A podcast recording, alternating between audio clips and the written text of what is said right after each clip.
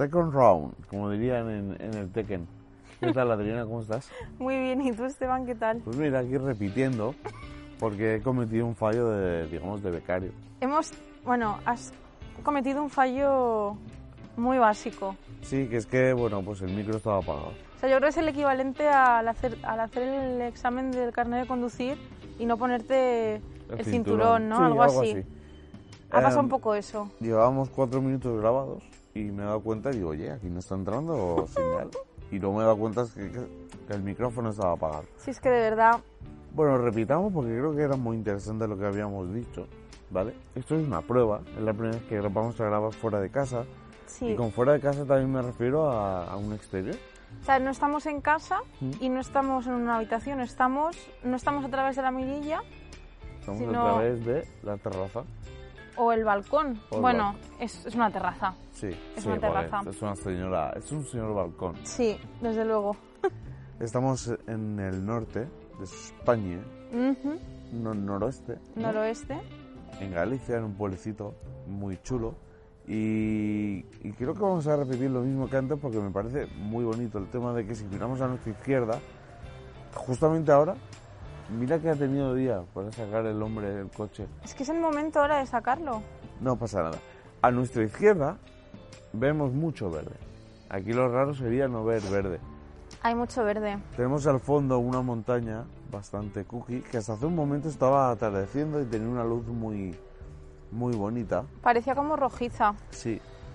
Y bueno, pues como decimos, hay mucho verde, hay muchos árboles y frente a nosotros tenemos una fachada muy elegante. Muy bonita, muy típica de aquí. Sí, a mí me gustan mucho los tejados. Es que me parece muy elegante en general el norte. Pero Sí. esta fi- este edificio es muy bonito. ¿Cómo lo definirías tú que tienes más tecnicismos que yo? Más tecnicismo. Sí. Pues es un tejado y es de pizarra. O sea, es así como negro azulado. Y como ya ha pasado el tiempo desde que se construyó, tiene como manchitas de líquenes y de musgo. Y queda muy cookie, la verdad. Queda como muy auténtico. Es muy bonito y muy elegante. Y luego el detalle que tanto te gusta, que son las cristaleras. Sí, es que, es que yo creo que le dan un toque muy, muy, muy elegante. La elegancia del norte. Sí. Y no sé. No sé, creo que creo que es muy bonito. Muy, Oye, muy ¿qué te bonito. parece si, si hablamos sobre el miedo? Venga, Si hablamos, pero no el miedo... A ver, el miedo en general, porque cada uno es como... ca- Cada persona es un mundo y evidentemente el tema del miedo puede ser desde, desde tener miedo a la muerte o tener miedo a... a no sé. a las arañas, Sí. a las cucarachas. Sí, pero es lo que decía antes, ¿no? Que no se ha grabado. El tema está en que yo, por ejemplo, yo no tengo miedo a, a yo qué sé, a, a los fantasmas, no tengo miedo a la muerte, no tengo miedo a... A una invasión ovni. Hombre, igual una invasión sí, ¿no? pero un encuentro cercano de estos que dicen, yo personalmente no, no tengo miedo. Entonces, no sé si te parece... ¿Tienes alguna así idea que te puede salir rápida? A ver, yo, Ujú, que ya me conoces, ujú. tengo un miedo completamente irracional a las alturas.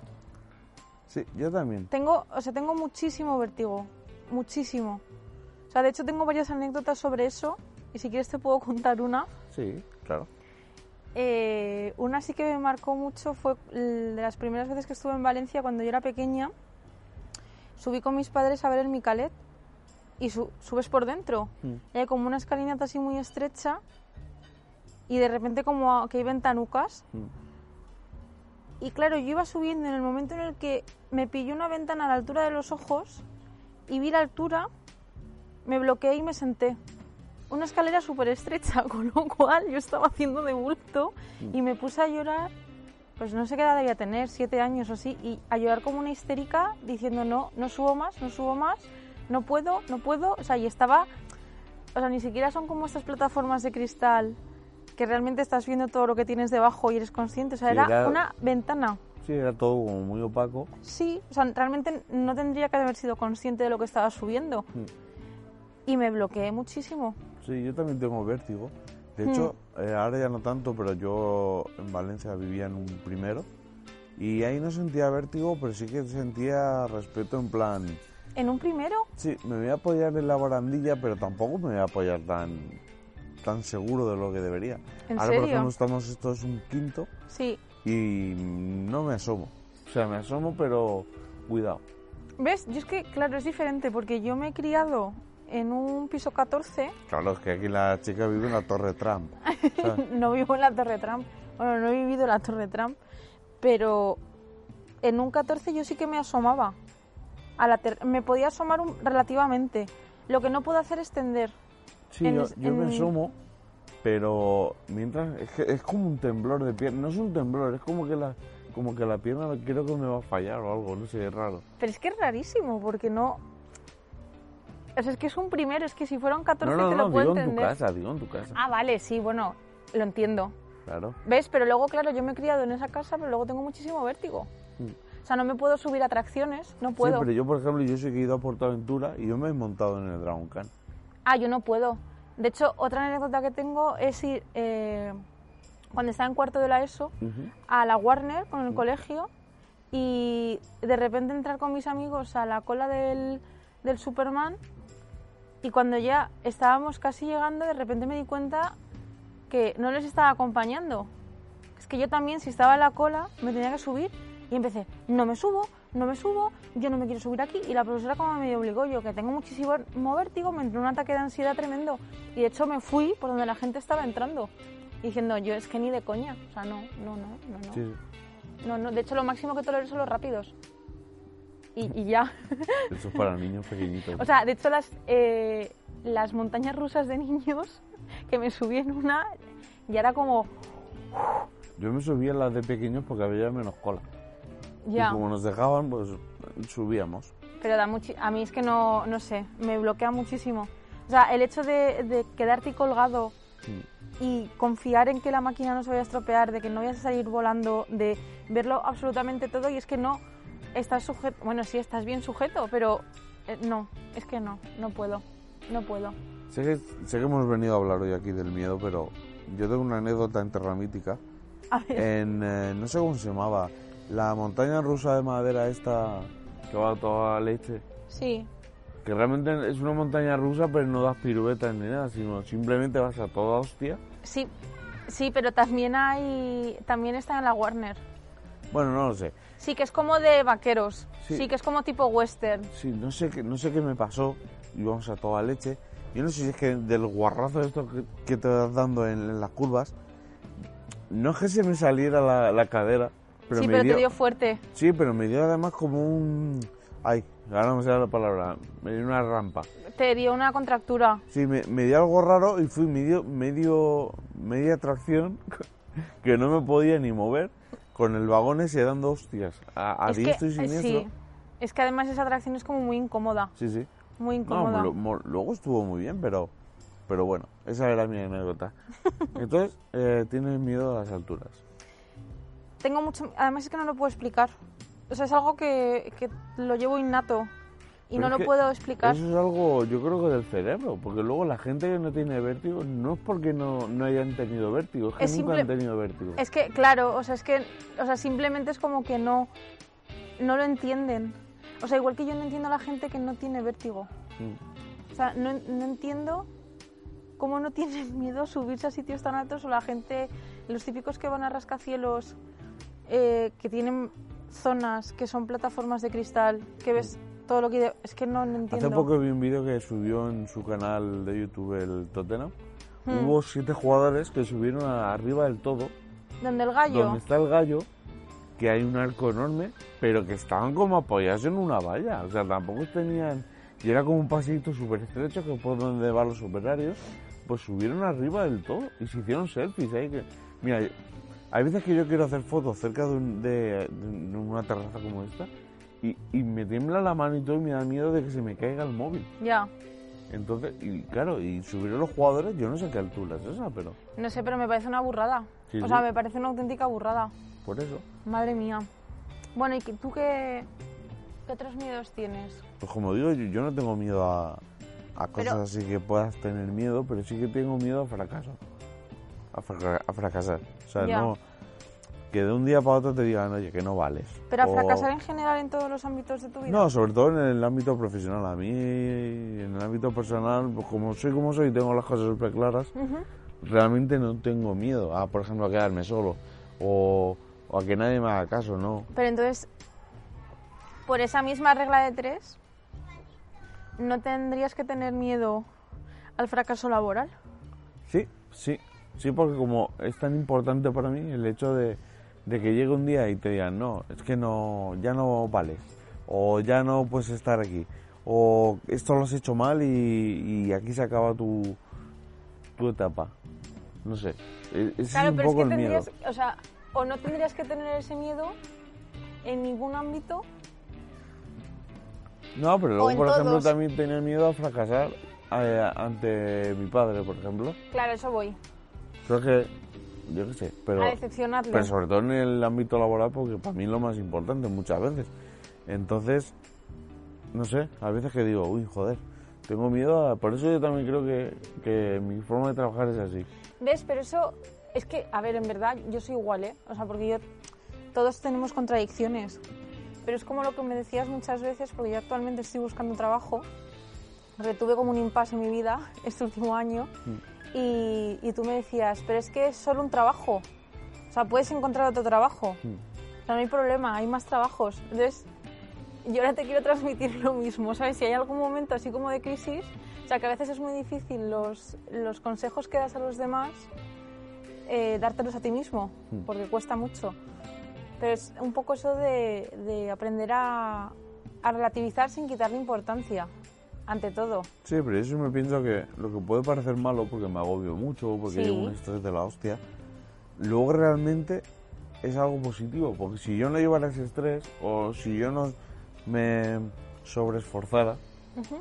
porque es verdad que yo lo reconozco, trabajo 13 horas al día, porque me da la gana, porque me gusta, pero yo creo que si no tuviera esa forma de ver las cosas, al mismo tiempo lo que puede ser malo, porque es negativo, si yo no tuviera ese miedo, no hubiera conseguido las cosas que he conseguido. Por supuesto, pero tienes que aprender a seguir siendo exigente, pero bajando un punto. Hmm. Porque puedes seguir manteniendo esa, ese gran rendimiento, pero disfrutando de otras cosas, además. O sea, es saber un poco el encontrar el punto justo Sí, pero yo, entre todas las yo partes. disfruto mucho. ¿eh? O sea, yo Sí, hay no días que me que voy no. reventadísimo a dormir, pero Sí, no te digo digo, que no, pero el hacer otras cosas también es interesante. Sin Sí. desconectar de tu mundo, por supuesto. O sea, Mm. porque no te estoy diciendo que, que hagas una desconexión total. O sea, simplemente bajar un poco el ritmo. O sea, creo que también te va a hacer retroalimentarte y hacer que lo cojas como con más ganas. Es un poco paradójico, ¿sabes? Es un poco lo que estoy haciendo ahora, que estoy teóricamente Claro. de vacaciones, Claro, pero evidentemente yo no desconecto, claro, eso porque no puedo desconectar. Por supuesto. Pero evidentemente ahora mismo pues no estoy trabajando en el periódico, por ejemplo. Pero porque pero sigues informando de las cosas que están pasando. claro, pero, pero- pero porque va conmigo, o sea, es mi, Claro. es mi trabajo y ya está. Claro, claro, si es que, o sea, no te estoy diciendo que desconectes de eso, pero que el, el hacer otras actividades, jolín, que sientan muy bien también, ¿sabes? Bueno, ¿qué, qué otros miedos tienes? ¿Tienes algún otro miedo que quieras compartir? Tengo mucho, ya lo tenía antes de la cuarentena, porque esto ha sido como un punto muy bestia para todo, Mm. para toda la sociedad. Pero a mí esto ya me pasaba antes, que es que tengo muchísimo miedo a la incertidumbre. Mucho. Sí, a de no hecho, es- tener controladas ¿no? las cosas. Sí, de hecho es, es la raíz de la mayoría de mis problemas ahora mismo. O sea, el la incertidumbre de... O sea, estoy aprendiendo a mm, no tener la necesidad de tener controladas muchas cosas, pero ahora mismo hay una cosa que no me quita el sueño, o sea, que me quita el sueño, en parte, que es el no saber cuándo voy a encontrar trabajo. O sea, el no tener como una guía que me diga, no te preocupes porque dentro de 10 días vas a encontrar trabajo porque te van a llamar. O Sí, dentro pero bueno, de yo también dos he semanas. tenido tiempos así y realmente eso no- nunca lo vas a saber. No, pa- claro yo que creo no. que la incerteza de ahora es el contexto. Exacto, porque es que, claro, en mi ámbito es que yo no sé... El teletrabajo no es una opción. Es que no lo sé. O sea, yo ahora mismo pienso que no. Mm. O sea, si quiero dedicarme a lo que realmente me quiero dedicar, Mm. porque si no lo sabéis, soy historiadora. Historia- es historiadora ahora. Soy historiadora y mi objetivo principal es trabajar como en un archivo, en una biblioteca de bibliotecaria, archiveras, estar como en la zona de donde se organizan todo, eh, donde va la gente a pedirte necesito tal documento, necesito no sé qué. Entonces sí que es verdad que muchas de esas bibliotecas y archivos están muy bien digitalizados, pero están en proceso de digitalización. Entonces no sé hasta qué punto. Ahora mismo sí que es verdad que están trabajando, pero hay muchas medidas. Eh, si quieres acceder al sector público, no hay oposiciones. O sea, de hecho, mira, está llegando Johnny, el de la moto. Johnny, Johnny Depp. De hecho, eh, las últimas oposiciones creo que fueron en 2017. Entonces, claro, evidentemente tengo el campo, o sea, me estoy abriendo mucho más el campo, porque tengo que aspirar a muchas cosas más. Pero es la incertidumbre de decir, mm, ¿cuándo? Porque ya tengo ganas, o sea, me canso de estar parada. No puedo estar parada, al menos a nivel laboral. No sé por qué. Si no tienes ningún referente en ese aspecto. ¿Verdad No, pero, Jolines, es que tú lo has dicho. ¿Qué te pasaría a ti si no tuvieras trabajo? Sí, pero yo creo que tendría sa- salidas por, por lo menos para idearme la cabeza. Por ejemplo, haría este podcast, lo Sí. actualizaría mucho más, que es una de mis metas también. Pero lo digo en el sentido de la necesidad de una rutina. Mm. O sea, de tener una eh, rutina que sepas, de lunes a viernes voy a trabajar de tal hora a tal hora. Y tengo que hacer tales cosas y tengo que tener preparado no sé qué. Y sé que tengo ocho horas en las que voy a estar trabajando y gracias a esas ocho horas diarias, de, durante cinco días a la semana, voy a ganar X dinero a final de mes. O sea, voy a tener una contribución y voy a tener una eh, independencia económica. Entonces, para mí eso es muy importante. Y es la incertidumbre de no saber. O sea, sobre todo eso, O sea, eso ahora te provoca miedo. mucho. Mm. Mucho porque no... eh, claro, evidentemente no sabes cuándo te van a pasar las cosas en tu vida. Pero es, y es un agobio, claro. O sea, ya el miedo se convierte... O sea, es como que lo tienes en la chepa, ¿no? O sea, como que yo ahora mismo lo tengo en mi chepa en plan ahí que me está hablando todo el rato. Entonces yo intento como poner una, Una mampara. una mampara de estas que aíslan el sonido para no escucharlo. Pero es que, jolines, es una situación muy complicada. ¿Tendrá que salir algo? Algo, sí. Pero, ¿cuándo? Y creo que esto le pasa a mucha gente. Como diría Malder, la verdad está ahí fuera. Efectivamente. Fuera, estamos ahora mismo fuera y no sé dónde está. Pero, pero sí. Malder, No, la verdad. está ahí en aquel tejado. Ah, es Está comiendo pipas. Es verdad, nos está mirando Dios. Aprovechamos para decir que estamos viendo otra vez Expediente X. Bueno, otra vez. Bueno, está, otra vez no. La hemos empezado Mm. hace... ¿Hace cuánto la hemos empezado? Sea, era un mes. Un mes. Que está en eh, Amazon. Está en Amazon Prime Mm. y ahora parece que se puede comprar por internet si queréis los DVDs.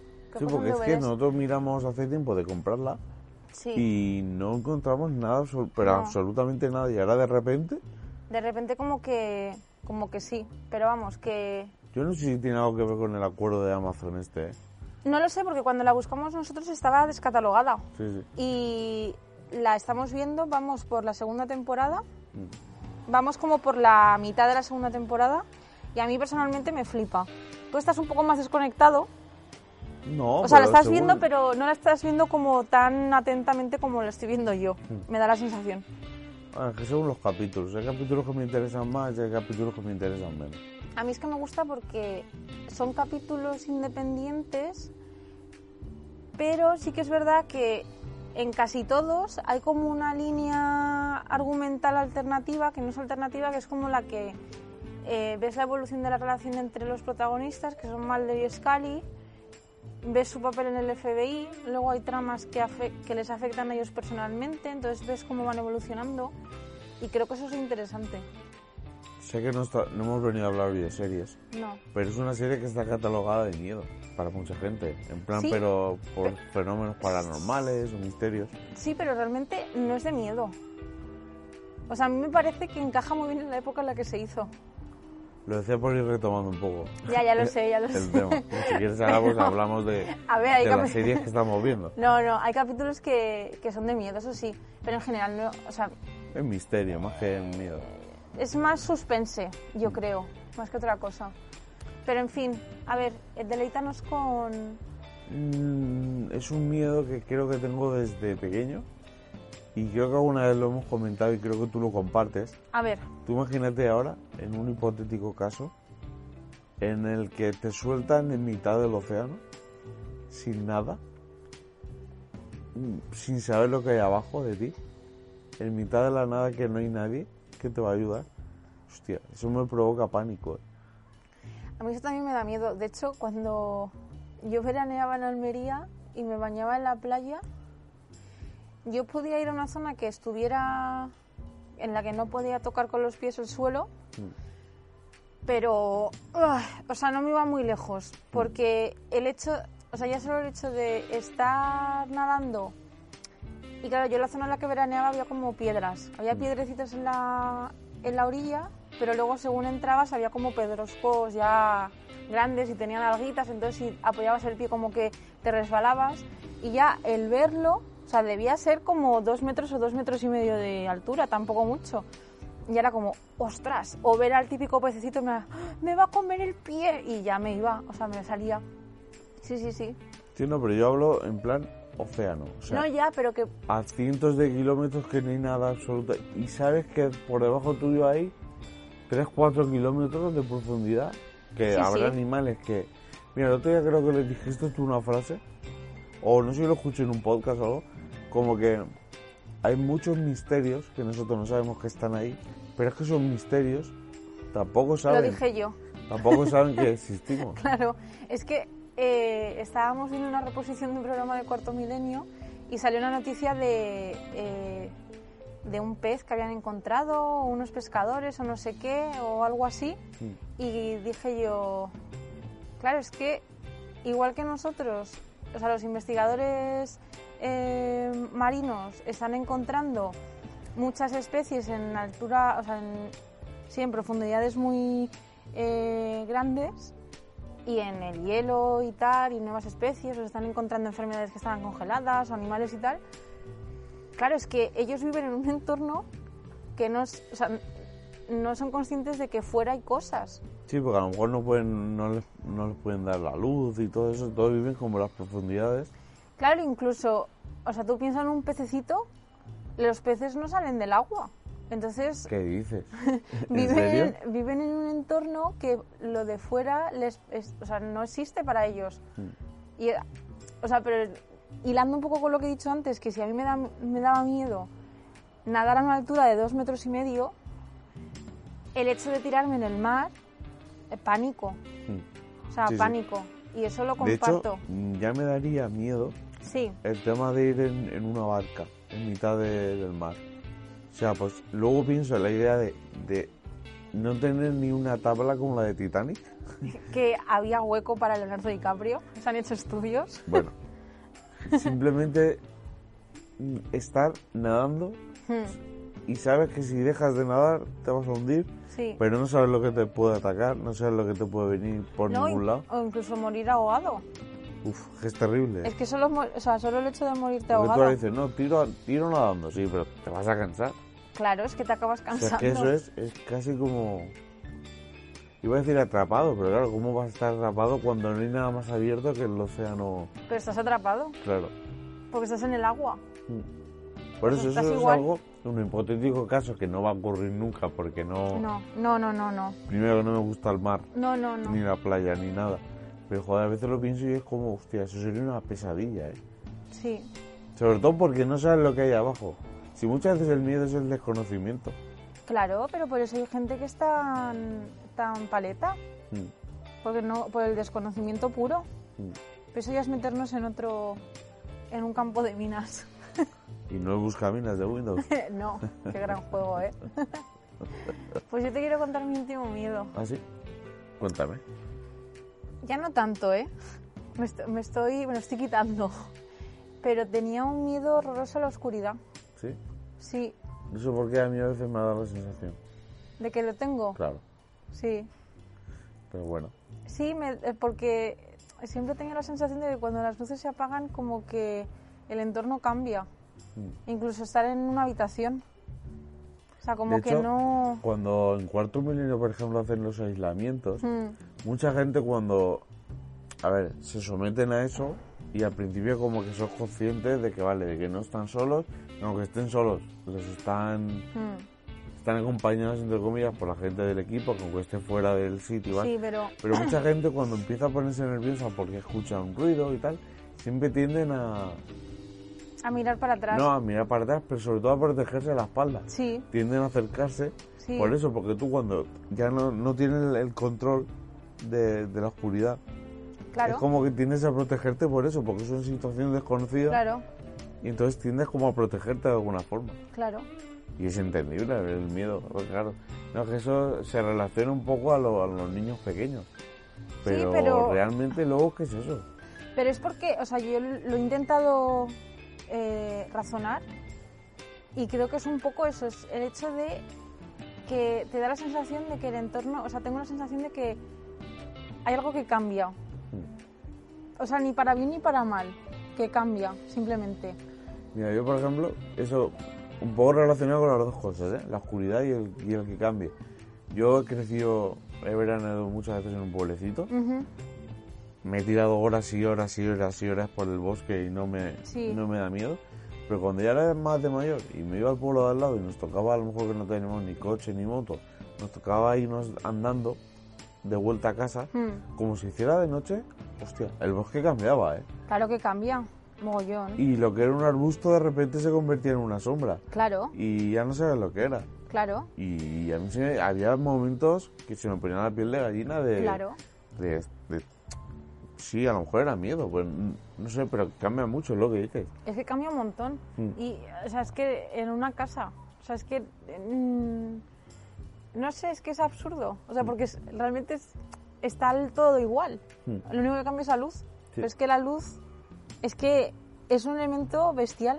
Sí, O sea, es que. Vamos, de hecho, de los primeros descubrimientos fue el fuego y ¿por qué sería? Que eso yo muchas veces lo he pensado. Mm. O sea, la necesidad de, de ver por la noche, de ver qué hay a tu alrededor. Porque imagínate una vida sin luz. sí. O sea, sin luz, ni fuego, ni, ni velas, nada. ¿Te imaginas a los cavernícolas con velas? En plan, "Eh, esa huele a vainilla. No, pero tenían, no antorchas, pero tenían elementos que les mantenían el fuego. Es que, claro, y además tenían, o sea, en sus cabañas en las que vivían, porque ya digo desde ahora mismo que los, vamos a llamarles cavernícolas prehistóricos, no vivían en las cuevas. O sea, las Ella, cuevas... a las cuevas iban a hacer sus cosas, en plan, pues los rituales con el chamán, a que les contara historias. eh, se cree que hacían también eh, entierros, o sea, el ritual antes de enterrar a la persona, eso sí, pero no vivían en, en las cuevas. O sea, o igual en momentos, o sea, en momentos así como muy puntuales sí que estaban brevemente, pero no vivían ahí. Y en las cabañas estaba el hogar, que era el fuego, y lo tenían que mantener vivo. Porque es que, claro, cocinaban, se calentaban, o sea, es que les servía para muchas cosas. Claro. Armas, herramientas, es que es algo fundamental. Muy bien. Entonces tienes miedo a la, tienes miedo a la oscuridad. Creo que ahora le tengo respeto. Es O que no es lo mismo, ¿ves? Yo, por ejemplo, ¿tienes miedo a los, sea- a los fenómenos paranormales? Yo no tengo miedo. A mí no me da miedo, ¿eh? Yo, Tengo vivi- respeto, yo he vivido eh, experiencias. experiencias, he tenido experiencias Sí. y no me ha dado miedo. Grabamos uno a través de la mirilla al principio. Sí. Creo que fue el segundo o el que fue el primero. segundo. Sí. El segundo. Yo, pues si queréis, pasaros por, por el podcast y Sí, porque- por ahí. Sí, porque no voy a volver a contar lo mismo, pero eh, sí que es verdad que a mí me pasa con eso. Voy a hacer un, un anexo de este podcast. Sí que me pasa que cuando lo veo, o sea, cuando veo casos así como paranormales y tal, pues en programas o tipo Cuarto Milenio que van a sitios y van eh, los que sienten, ¿no? Que hay presencias y no sé qué, ahí sí que me da miedo. O sea, me da miedo verlo, pero cuando yo lo vivo, En el momento reacciona. No, pero es que nunca he vivido una experiencia en la que me sintiera insegura. Mm. A pesar de que no conociera a la cosa que estuviera ahí y tal. Entonces, pues es un poco como la fina línea, ¿no? De... Sí, no, pero a mí a veces sí que me ha pasado, por ejemplo, de, de sentir algo. al- yo qué sé, yo a veces que siento que me están mirando. Sí, bueno, pues es como muy común. Sí, pero yo, yo, yo me giro Sí, y busco encontrarme algo. Quiero decir, no, no es como que intento no mirar o, o salgo corriendo. No, no, yo, yo intento mirar. sí. Por eso digo que me da, me da respeto, pero miedo no. Miedo Ya, no. es que, es que no sé. O sea, además, siempre he pensado que si algo o alguien se me apareciera, no creo que sería para nada malo. Tienes tabaco. No, pero, o sea, sería alguien conocido, ¿sabes? O un familiar o algo. De hecho, me ha pasado y creo que lo conté en el segundo podcast, así que si lo queréis escuchar, De hecho, es uno de los más escuchados. Que esto ¿Ves? mucha gente no dice que le gusta, porque ah, eso es de friki. ya a mí es que me da igual Pero decirlo. siempre, y que, y que se cansa de decirlo. Sí, Cuando pasan cosas de ovnis o Sí. cosas de fantasmas, ahora que se mide mucho más rápido, mucho Sí. mejor por el tema de las noticias, de los clics, son noticias muy consumidas. claro. Y en este caso en el podcast, reitero, número 2 o número 1, no me acuerdo, Sí, eh, a través de la mirilla, eh, contamos nuestras experiencias y es uno de los podcasts más escuchados. Claro, es que a todo el mundo o le ha pasado o conoce a alguien que le ha pasado algo, aunque sea una chorrada, Sí. pero algo, o sea, es que algo tiene que pasar, o sea, es que tiene que haber un plano paralelo o algo así, o sea, es que al final somos energía, la energía no se destruye, cambia, entonces, no sé. Eso era un lema de un anuncio. Una sí, canción. bueno, es, es una ley física, pero Ay, qué, qué bien. Bueno, cada uno Bueno. lo conoce por su ámbito. cada uno las fuentes, ¿no? Y no sé, llevamos ya, a ver. Es que Media nos, horita. nos hemos quedado casi oscuras, ¿eh? Media horita llevamos. Me llevamos, me- espera, que te lo voy a confirmar. 32 minutos, creo. Sí, así es. Así es. Pues mira, si te parece, te voy a comentar yo un último. Que esto realmente Se te acaba de ocurrir, ¿verdad? no es un miedo que, que es muy parecido al, de, al del mar, pero no, no es igual. A ver, esa es la sensación de sentirme desprotegido ante, ante algo que sé que es superior.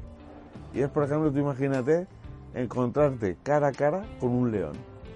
Que sabes Vale. que te coge y te, y te revienta Ya, en un segundo. ya.